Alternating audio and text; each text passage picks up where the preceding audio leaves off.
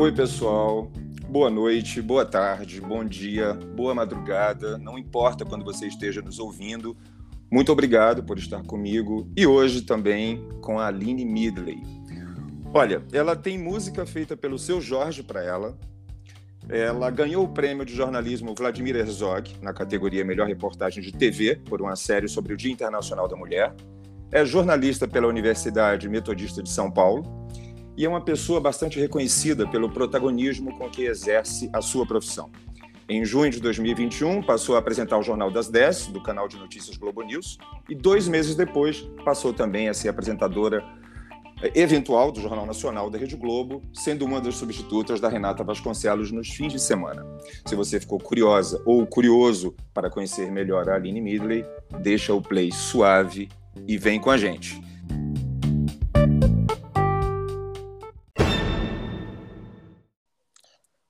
Oi, Lori, muito bom dia, boa noite, boa tarde a todo mundo e a você em especial que fez esse convite e que foi tão generoso nessa introdução, nessa abertura é, sobre mim. Muito obrigada e vamos trocar, vamos inspirar e nos fortalecer, né? Eu acho que o momento ainda, ainda pede isso para a gente. Absolutamente. Eu vou começar com uma pergunta grande, quer dizer, grande não.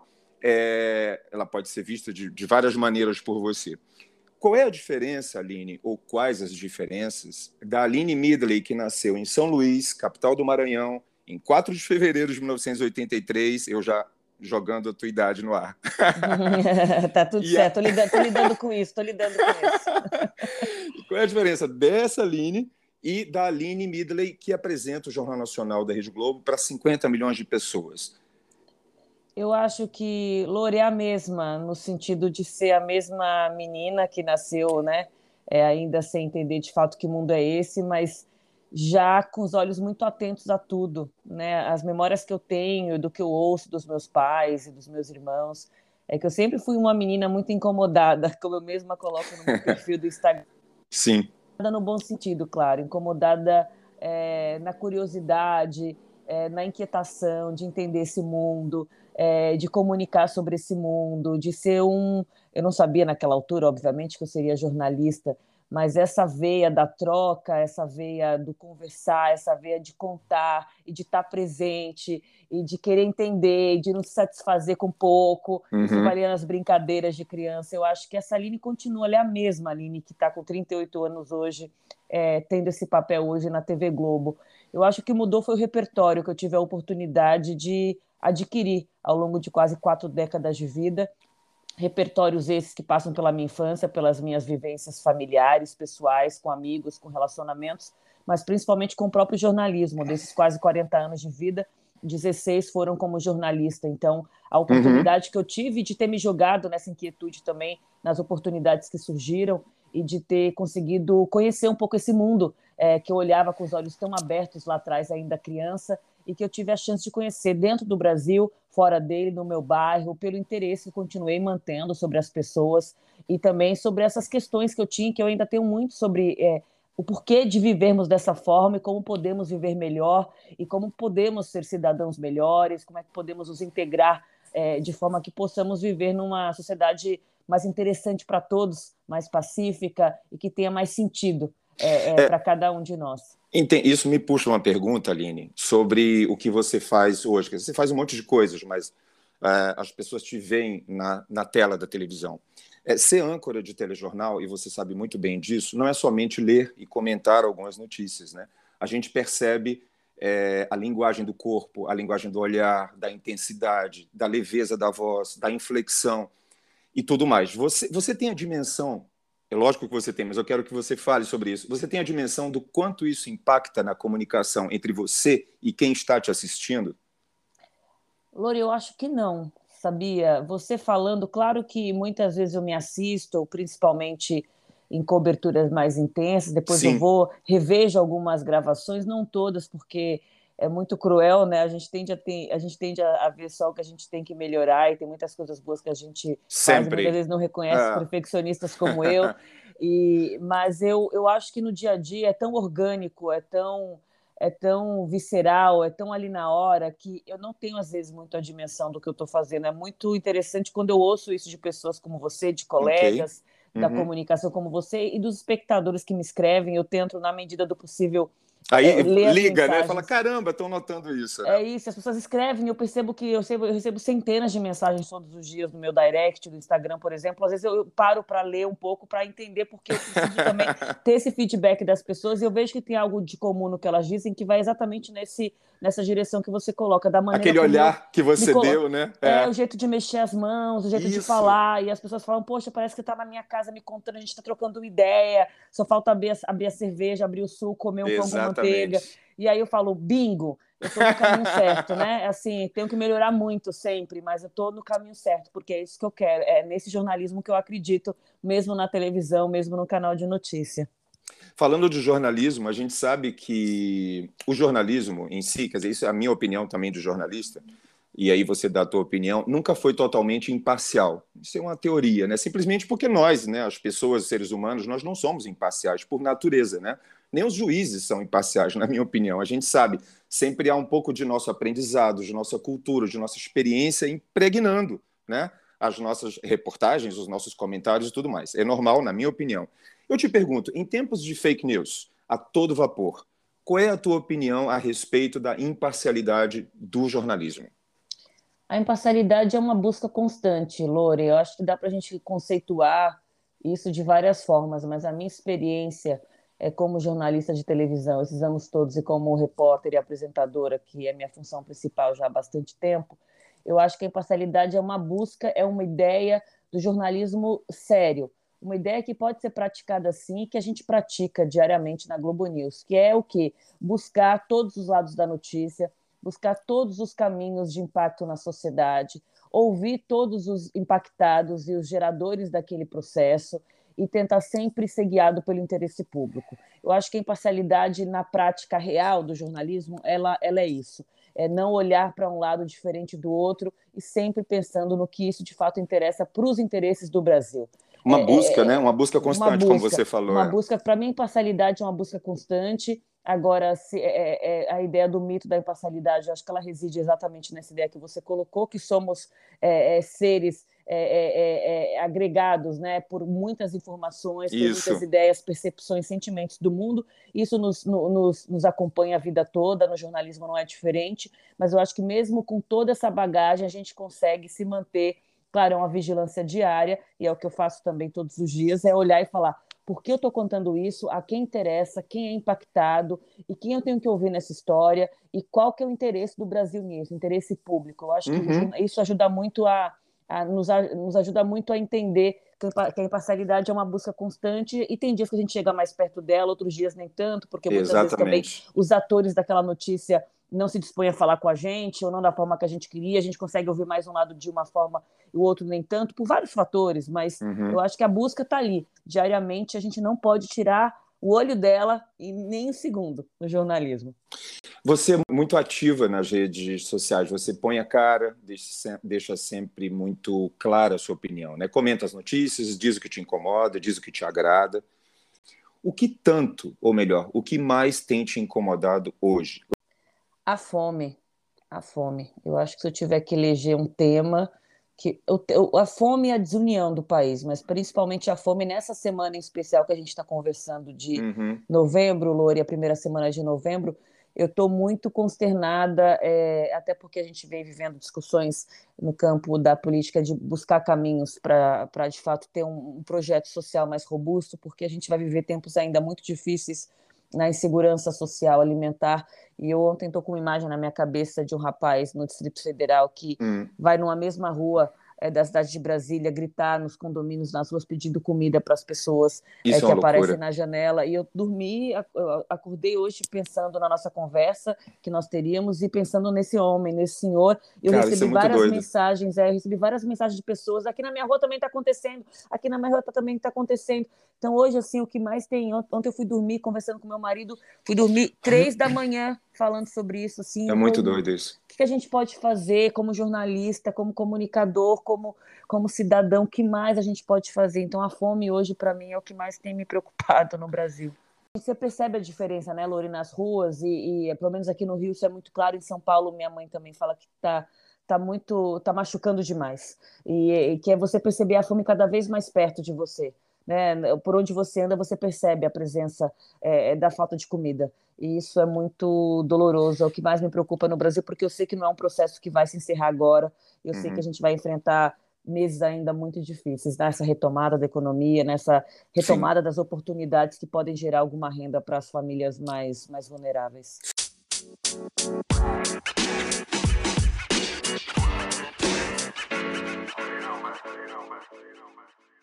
Eu quero falar agora de temas que são um pouco polêmicos, mas são incontornáveis, porque são temas que você está sempre na linha de frente, de posicionamento e tal. O feminismo é um deles.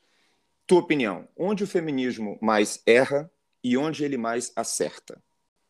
Eu acho que não existe erro. Eu acho que na luta do feminismo, da busca por, pelas mesmas oportunidades, acho que ela é legítima de ponta a ponta sempre. Porém, eu acho que existe um, um caminho de aprendizado na forma como a gente comunica é, é, é a luta por direitos. É, eu acho que existe um aprimoramento que é necessário diariamente. Eu penso sobre ele, porque existe muito, muita dor acumulada, é, muitos, muitos, muitas cicatrizes é, nas mulheres como grupo e mulheres que são violentadas diariamente nos seus direitos e também no seu corpo diretamente, literalmente. Então, acho que existe uma dor, um rancor que muitas vezes reverbera é, numa maneira de falar sobre isso, é dura também. Isso uhum. muitas vezes afasta as pessoas ou quem ainda não transita nesse universo não entende que o feminismo é bom para todo mundo.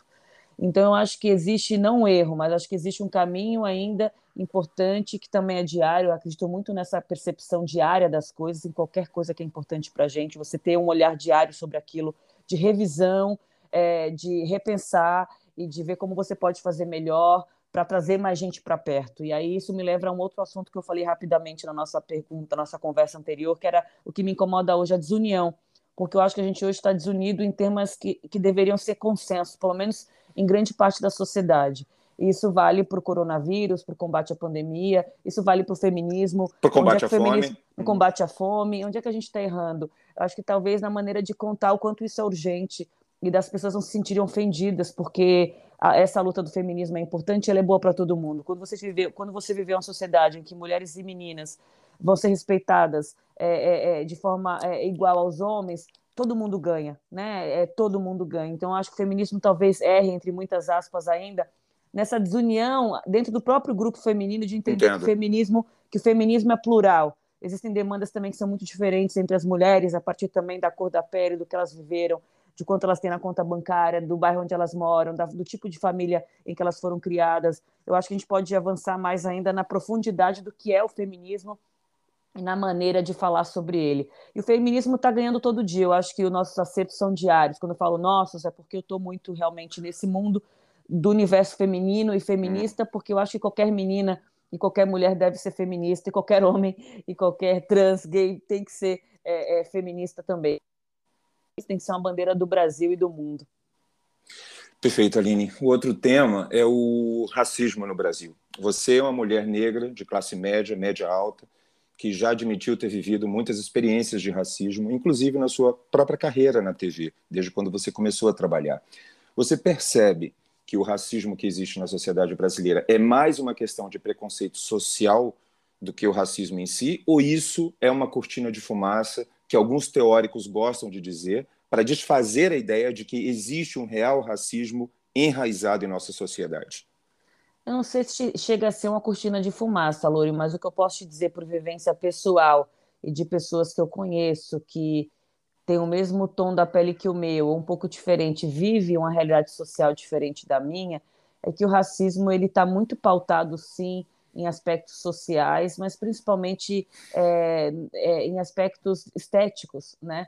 É, do fenótipo da pessoa. Então, muitas vezes eu que transitei em lugares é, de classe média alta a vida toda, você percebe que existe uma relação direta de associar a cor da pele a uma condição social é, inferior, isso é claro, mesmo quando você frequenta ambientes é, mais abastados, exatamente porque você é, é, é uma minoria nesses lugares, e a associação Sim. que se faz ainda com a pele preta, com a pele escura, é de uma inferioridade, isso, isso foi construído ao longo de, de, de muitas décadas de período escravocrata, da pós-escravidão, que foi feita de uma forma é, é, impensada e não planejada. Sim. É, acho que está tudo relacionado. E acho que existe, obviamente, uma questão social, já que hoje boa parte da população preta, parda, pobre desse país ela, ela, ela, ela, aliás, quem é pobre, pre, quem é preto, pardo, tem a pele escura no Brasil, muitos ainda são oriundos de classes é, é, é menos, favorecidas, mais, menos favorecidas, então, naturalmente, a questão social está associada à cor da pele também. Mas se retroalimenta também, né? Se retro... uhum.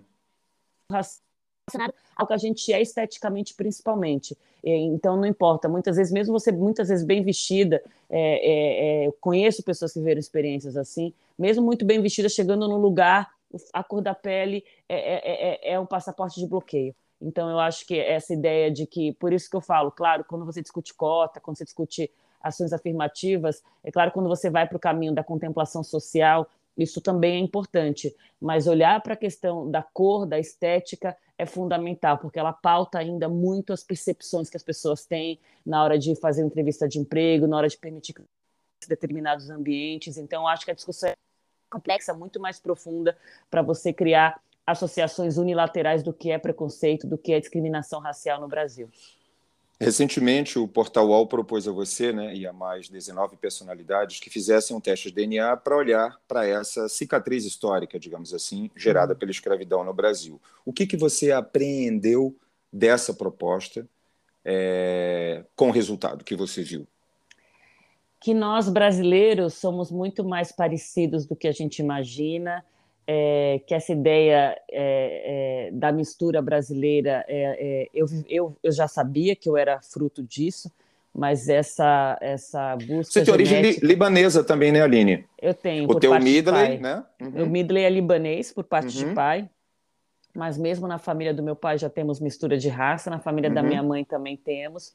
Então, Brasileiros, isso, né? Eu sou brasileira, é, eu sou muito orgulhosa de ter é, tido é, como predominância na minha formação é, estética a, a, a, cor escura, a cor preta, isso me orgulha muito, mas eu sou resultado de uma mistura, né? Meu pai já tem a pele bem mais clara, minha mãe que tem a pele mais escura, e aqui em casa cada um nasceu de um jeito diferente, com cabelo diferente, é, com uma história também para contar diferente em função das vivências que essa estética trouxe para cada um de nós.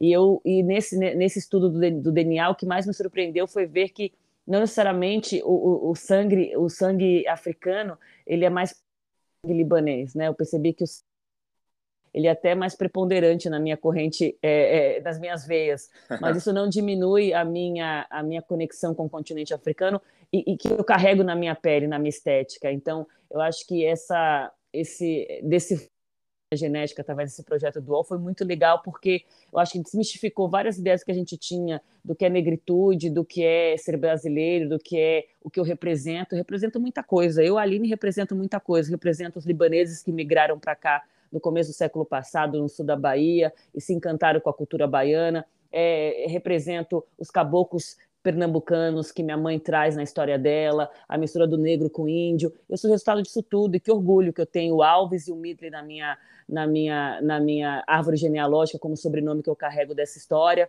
dessa ancestralidade e ver que eu não sou uma coisa só, né? Como eu sempre falo, é, a minha negritude me compõe, mas ela não me define, ela é só uma parte disso. Mas num país, é, eu sou muita coisa. Além disso, e carrego sangue também de outras origens muito fortemente, mas não posso se posicionar é, como uma mulher negra é muito importante ainda. E isso, para mim, é muito importante. Coincidência você falar em sul da Bahia, porque a gente, eu falei com você, né, que eu estava no sul da Bahia. Ainda estou, então estou gravando esse podcast com você. Ah, que delícia. A, pois é. E as minhas, eu lembro de duas colegas que eram muito próximas de mim na infância. Uma era Midley, que a gente chamava Midley, com J, pronunciando J, e a outra era Abjalde, que são duas famílias tradicionais aqui do sul da Bahia. Então, quando eu a vi, você, pela primeira vez com Midley, eu falei assim: caramba, é assim que se pronuncia.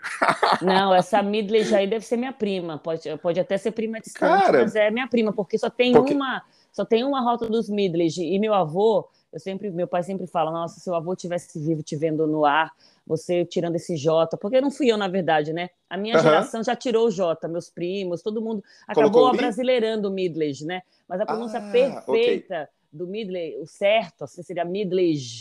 Só que okay. era muito difícil. E aí a gente acabou brasileirando, mas assim, só tem uma rota de Midlands no, no, no sul da Bahia, Lori. Então, assim. Então, Lori, no então, direct certeza, eu vou te dar o nome dela. É minha prima, certeza, minha prima. Minha prima, eu encontro vários primos meus nas redes sociais também. Às vezes, que primo legal. de segundo grau, porque também a migração aconteceu em pontos diferentes da, do sul da Bahia. Meu pai também não teve contato. Foram muitos irmãos Sim. que vieram também. Enfim, uma loucura boa, muito boa. É muito, é muito Jorge Amado, eu falo. Absolutamente. Gabriela Canela, é muito uma história. foi por essa história. Quando você foi para a África, você apresentava o programa Nova África na EBC há uns 12 anos atrás. E você uhum. percorreu vários países lá, se não me engano, mais de 30. Uma coisa absurda, assim, foram muitos. Sim, sim. É, isso deu, foi uma virada na, na, sua vida profissional também, isso? E de, de consciência também? Ah, super, é um combo, né? Afinal, não é todo dia que você vai para o continente africano e viaja por tantos países, por tantas culturas, derrubando tantas ideias que você tinha sobre aquele lugar, né? De onde você veio também. Então, eu sempre falo que o projeto Nova África, ele me desabrochou é, é, como pessoa, né? E, integral. E isso, naturalmente, afetou a minha perspectiva jornalística, a minha formação como jornalista, como alguém que conta coisas. Então, é, ir para o continente africano foi ali que eu me desenvolvi do ponto de vista é, é, é de reportagem, de estilo de reportagem, o que eu levei também para os estúdios é, é, como apresentadora. Que é um, um estilo de reportagem que você chega na casa das pessoas, você conversa, você não programa muito, é tudo muito espontâneo, é uma uhum. troca, você dá lugar de fala para o outro de uma maneira é, é, natural, porque você está chegando, você quer ouvir a perspectiva do, do outro, uhum. o prisma que ele traz aquele assunto. E é o que eu faço, que eu tento fazer pelo menos diariamente no estúdio. Então, ah, o Nova África me, me, me forjou como jornalista, como pessoa, Perfeito. como mulher, e também me fez me fez um primeiro reconhecimento, me forçou um primeiro reconhecimento mais profundo é, sobre as minhas origens.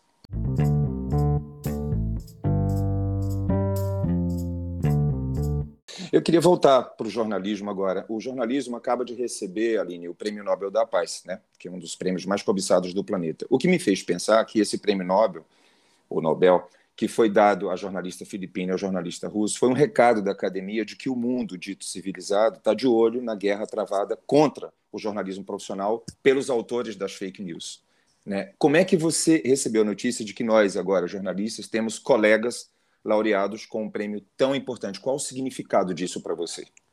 Ah, ajuda muito a, a, gente acordar de manhã e continuar fazendo o nosso trabalho. Essa semana mesmo, acho que foi terça-feira no jornal, eu conversei sobre isso com o Guga Chakra, com a Mônica Valdivogue, com a Flávia Oliveira, porque a ONU tinha feito um alerta. Na terça-feira, é, Lori, foi o Dia Internacional é, é, é, de Defesa dos Profissionais da Imprensa, né, contra a impunidade de crimes praticados contra jornalistas, uma data que foi é, criada pela ONU, exatamente para a gente é, reforçar a importância do jornalismo como pilar democrático e como um, um trabalho fundamental para o avanço das sociedades que a gente deseja. E eu relembrei junto com, com eles exatamente isso. Poxa, agora a gente tem dois colegas que são é, é, Nobéis da Paz, né? Poxa, Exatamente. Tem algo mais sintomático, ao mesmo tempo que é sintomático, porque é sintomático é um alerta, que a gente né? vive, é, é um alerta, é muito emblemático sobre a relevância do que a gente está fazendo, você aí, eu aqui. Então, é, é, me deixou extremamente feliz, comovida, emocionada, e toda vez que eu lembro disso, dá uma força para a gente seguir adiante, porque ao mesmo tempo que mostra, olha, vivemos tempos sombrios e tempos de vigilância que demandam vigilâncias é, mais constantes, é, existe gente fazendo coisas muito incríveis e colocando a vida de fato em risco pelo jornalismo profissional de qualidade, e acho que isso no final acaba nos fazendo mais fortes. A gente está entrando na reta final da nossa conversa, mas eu não posso deixar de falar sobre isso. Pessoal, para quem ainda não sabe, bom, eu falei no início, né? O seu Jorge, ele mesmo, cantor, musicou a letra Essa Menina que o Rodrigo Sebrian, marido da Aline, fez para ela. Aí sabe o que eu pensei na mesma hora, Aline? Eu falei assim: lembra quando o Gilberto Gil fez uma música para a Sadi, Andréa Sadi, Sim. e para Maria Ribeiro? Eu pensei assim: Sim. a Aline chegou junto. Conta como foi isso. Meu, sensacional. Sabe que eu fui até na Fátima Bernardes no dia da estreia do Sota 10? Eu assisti, eu assisti é, esse papo com ela. Rodrigo aprontou comigo, né? Ele combinou com a direção da, do programa da Fátima, botou um trecho da música. Foi a primeira vez que as pessoas também ficaram sabendo, é, assim, um público maior do que o Rodrigo tá aprontando, né? A música ainda não foi lançada, mas já tá pronta. O Rodrigo tá esperando o momento oportuno. Pode ser que a gente tenha surpresas em relação ao lançamento. Não posso dar detalhes, Lori, mas prometo que quando isso acontecer, eu volto aqui pra gente conversar, a gente bate um papo sobre isso. Já me comprometo com você, com a sua audiência. Mas Rodrigo Sebrião, meu marido, ele é ele além de ser diretor de TV, trabalhou na Globo há muito tempo, dirigiu Que Mundo é Esse, esse programa de muito sucesso na Sim, Globo News. Ele é assisto. músico. Ele é eu é adoro. músico, né? Ele é um, ele é um, um pacote. Isso eu não sabia. Pois é. Ele é músico. É, é, lá nos primórdios ele começou como músico, né? É, ele foi é, baixista do Mulheres que Dizem Sim, e ele sempre, ele é amigo de muitos músicos até hoje, tem muitos amigos tal. E ele o Moreno Veloso são amigos de infância. Então o Rodrigo ele transita muito nesse mundo, então a música nunca o deixou. Ele sempre tá tocando, Legal. sempre fazendo coisas tal. E aí durante a pandemia, não é que o menino se animou? E a gente ali, a gente ali no isolamento social, eu achando que, né? O desgaste ia falar mais alto, ele se apaixonou ainda mais por mim, olha como eu sou. E, e aí ele fez essa música, brincadeira. Nem sei se foi exatamente esse processo criativo dele, mas a, questão é que a música foi para mim. Essa menina é uma música muito linda. Em breve é a gente vai a gente vai divulgá-la. E o seu Jorge, um super amigo nosso, querido. Pô, a gente fala achou sério, Rodrigo, seu Jorge, né? É, Rodrigo, é, Rodrigo falou, poxa, será que o seu Jorge topa, tal, né? Poxa, ele seria perfeito. Ele topou, abraçou. Rodrigo foi gravar com ele em São Paulo. E também tudo isso, essas trocas generosas, né, de músicos que a gente admira tanto, como o seu Jorge também faz a gente acreditar na humanidade, faz a gente acreditar que as parcerias estão aí ainda, as pessoas estão dispostas a fazerem coisas legais mesmo na vida corrida, ocupada.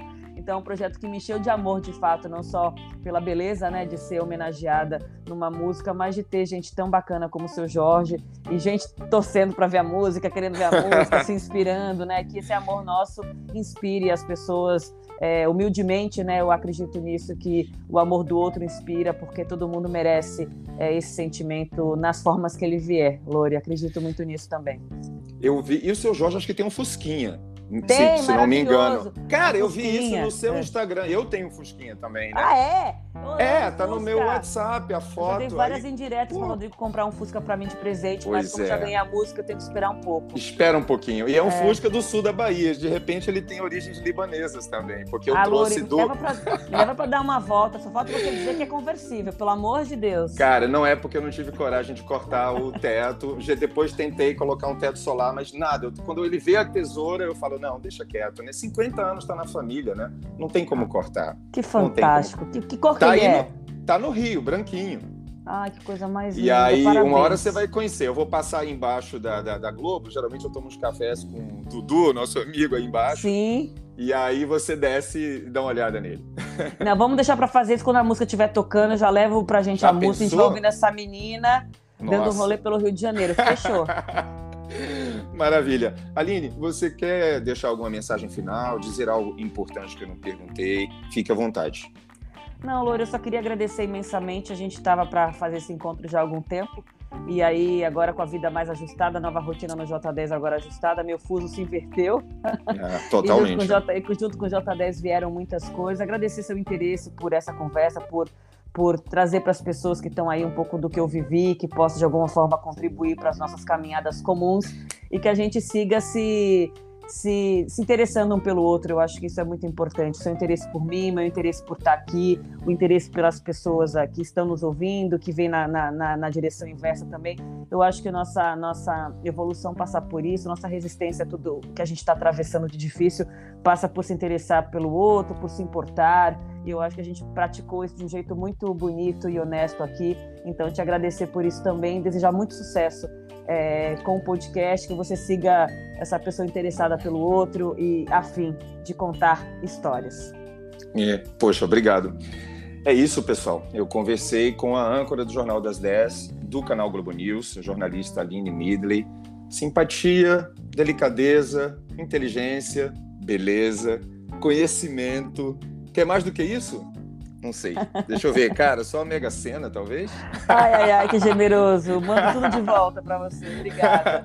Imagina, Aline, muito obrigado. Sou eu que agradece também, né, por, por tudo.